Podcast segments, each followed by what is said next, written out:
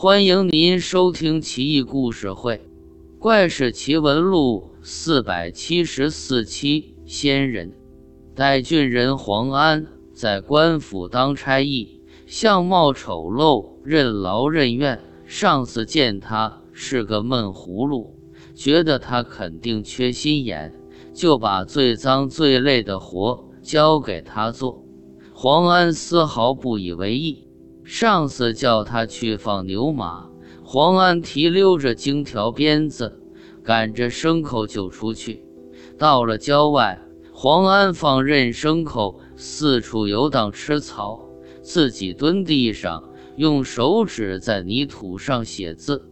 往往放一天牲口，他能密密麻麻写满几亩地。衙门里的哥们都嘲笑他。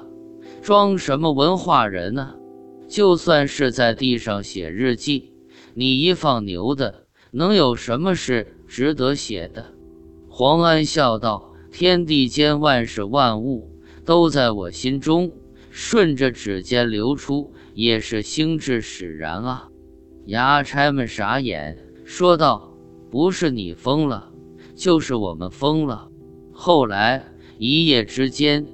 他写字的那块地塌陷城池，成为风景绝佳所在，人们都惊讶不已，纷纷说黄安深藏不露，没准是个高人。他一笑置之，衙差们这才不敢讥笑他了，称他为勤奋好学、难以琢磨的蛇羹人。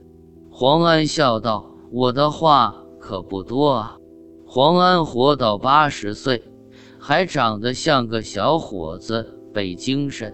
他经常服用丹药，搞得自己通体赤红，大冷天脑门上冒着热气。他常坐在一个大乌龟背上，乌龟直径三尺多，他坐在上面刚刚好。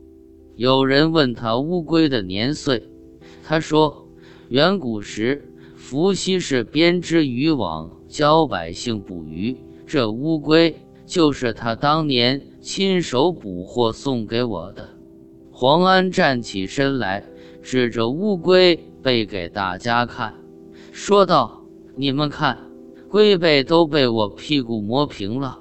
乌龟看着挺大挺牛，其实它畏惧日月之光。”两千年才敢探一次头出来，从我成为它主人后，它才探头五次。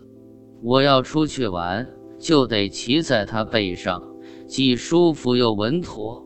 我跟它已经难分难舍。我要出去玩，不跟你们扯了。黄安坐上龟背，一转眼不见了，大家震惊不已，这才明白。黄安已经活了一万岁，万岁万岁！原来是从这来的，但这么当神仙也够闷得慌，怪不得有句古话说：“只羡鸳鸯不羡仙呢。”